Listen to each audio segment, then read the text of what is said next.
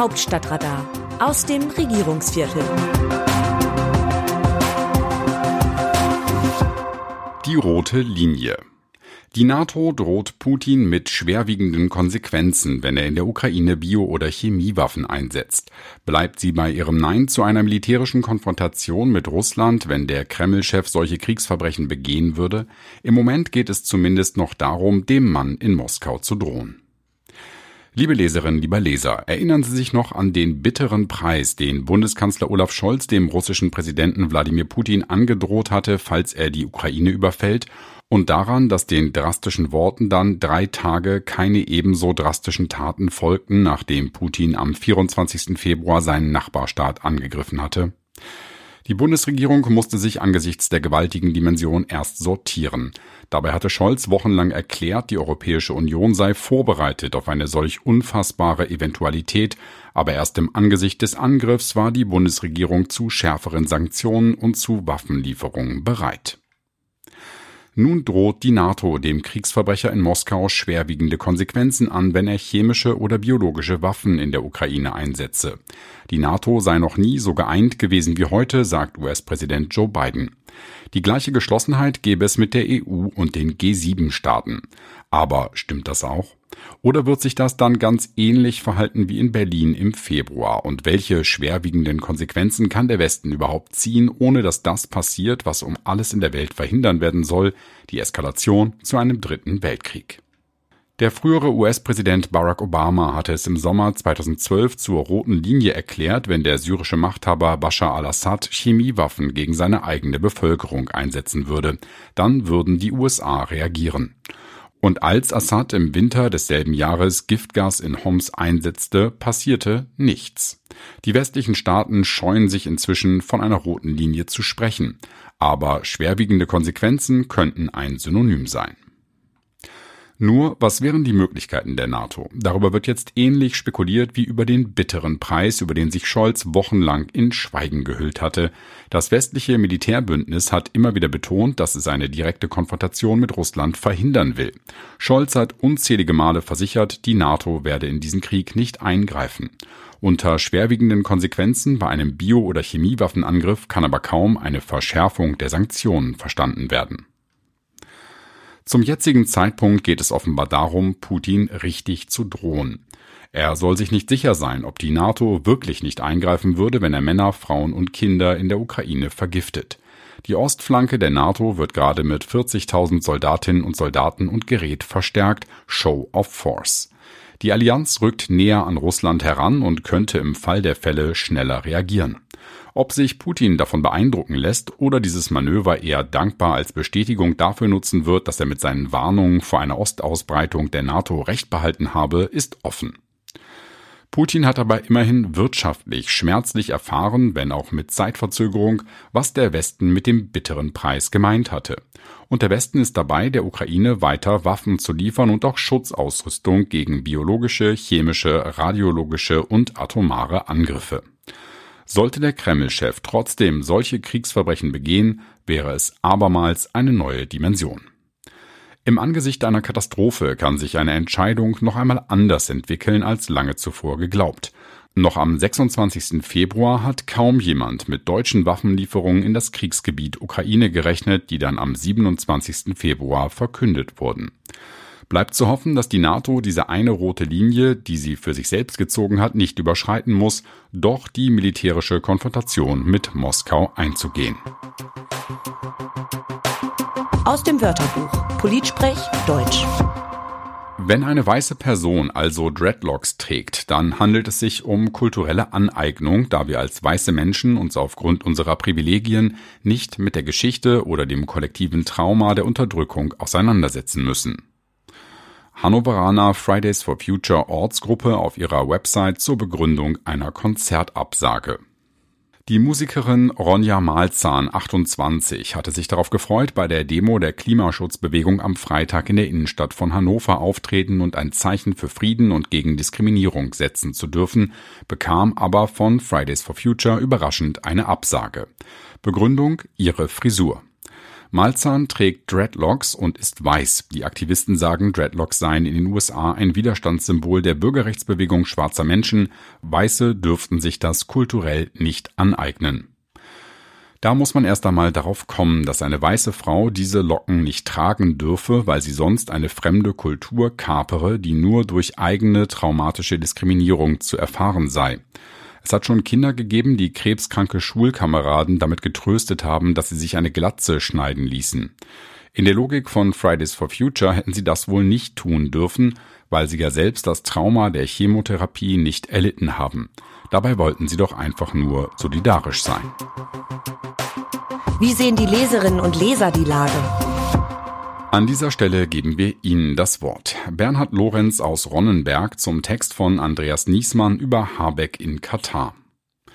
Zunächst bleibt festzuhalten, dass die Bundesregierung in der Ära Merkel den Ausbau der erneuerbaren Energien vernachlässigt und leider häufig auch torpediert hat.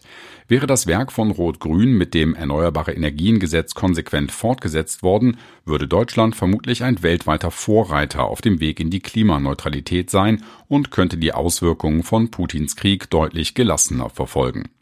Auch die moralische Klemme, in der sich Deutschland derzeit befindet, hat Minister Habeck nicht zu vertreten. Es ist richtig, Putins Angriffskrieg nicht zu finanzieren und die Abhängigkeit von Russlands fossilen Energien möglichst auf Null zu reduzieren.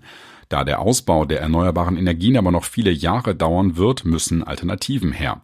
Das Dumme ist nur, dass die größten Erdgas- und Erdölreserven mit Ausnahme der USA und Kanada in Staaten liegen, die entweder eine Diktatur oder ein Unrechtsstaat sind oder mafiöse Strukturen haben.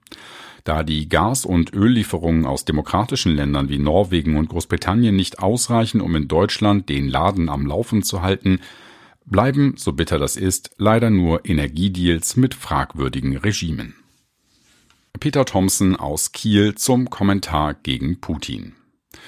Meine Hauptkritik am RND ist der offensichtliche Mangel an Darstellung der Gegenposition. Seit Jahren schon empfinde ich Ihre Berichterstattung leider als Kriegshetze gegen Russland. Das RND bezeichnet Putin als Kriegsverbrecher. Mit welcher Berechtigung? Wann in der Vergangenheit hat das RND US-amerikanische Präsidenten oder deutsche Bundeskanzler als Kriegsverbrecher oder Machthaber bezeichnet? Putin ist im Gegensatz zu dem US-Präsidenten und dem deutschen Kanzler ein direkt gewählter Präsident und sollte auch in einem Kommentar so bezeichnet werden. Wie würden Sie reagieren, wenn ich die RND-Leute als Schreiberlinge oder schlimmer betiteln würde?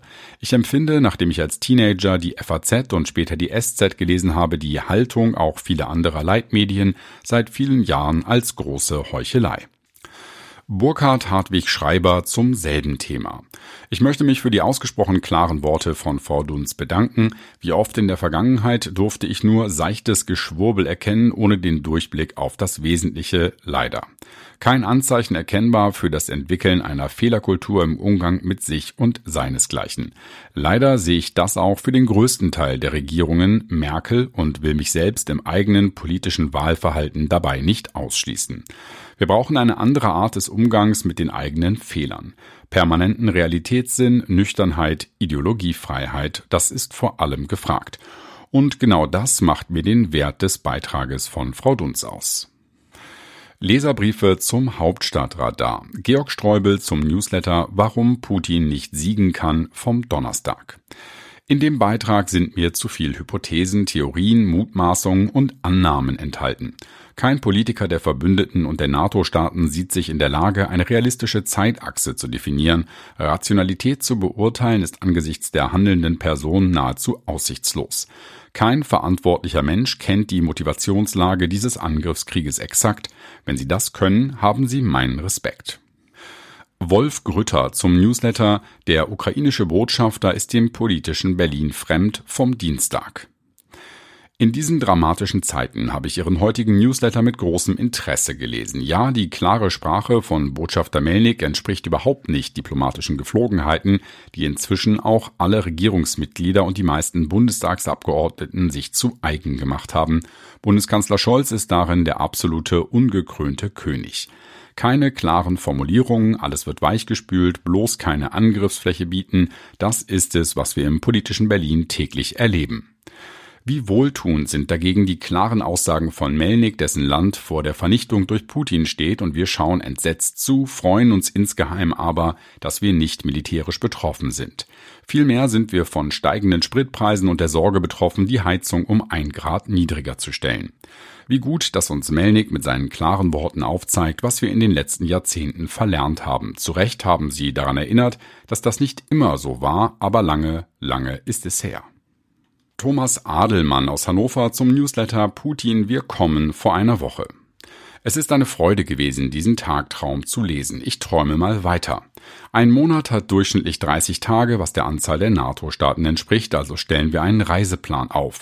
Rollierend reisen alle NATO-Staatschefs im 30-Tage-Intervall so lange als menschliches Schutzschild nach Kiew, bis Herr Putin zurückgetreten ist und sich persönlich in Den Haag verantwortet.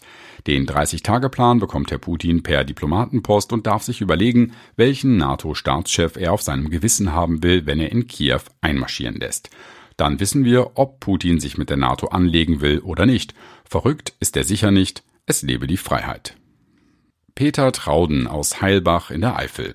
Ihr Newsletter gefällt mir zunehmend. Interessante Themen, gut analysiert und auf den Punkt gebracht. Was mir in letzter Zeit immer wieder aufgestoßen ist, betrifft das Streben mancher Zeitgenossen nach einer Verhandlungslösung des Ukraine-Krieges. Dabei wird immer wieder gefordert, dass beide Seiten ihr Gesicht wahren müssen.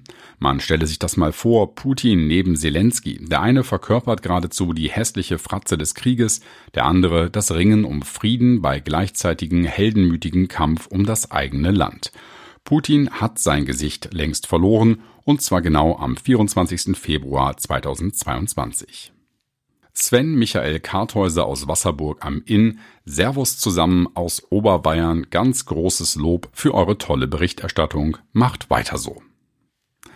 Das Autorenteam dieses Newsletters meldet sich am Dienstag wieder, dann berichtet mein Kollege Markus Decker. Bis dahin, Text Christina Dunz, am Mikrofon Jan-Bastian Buck.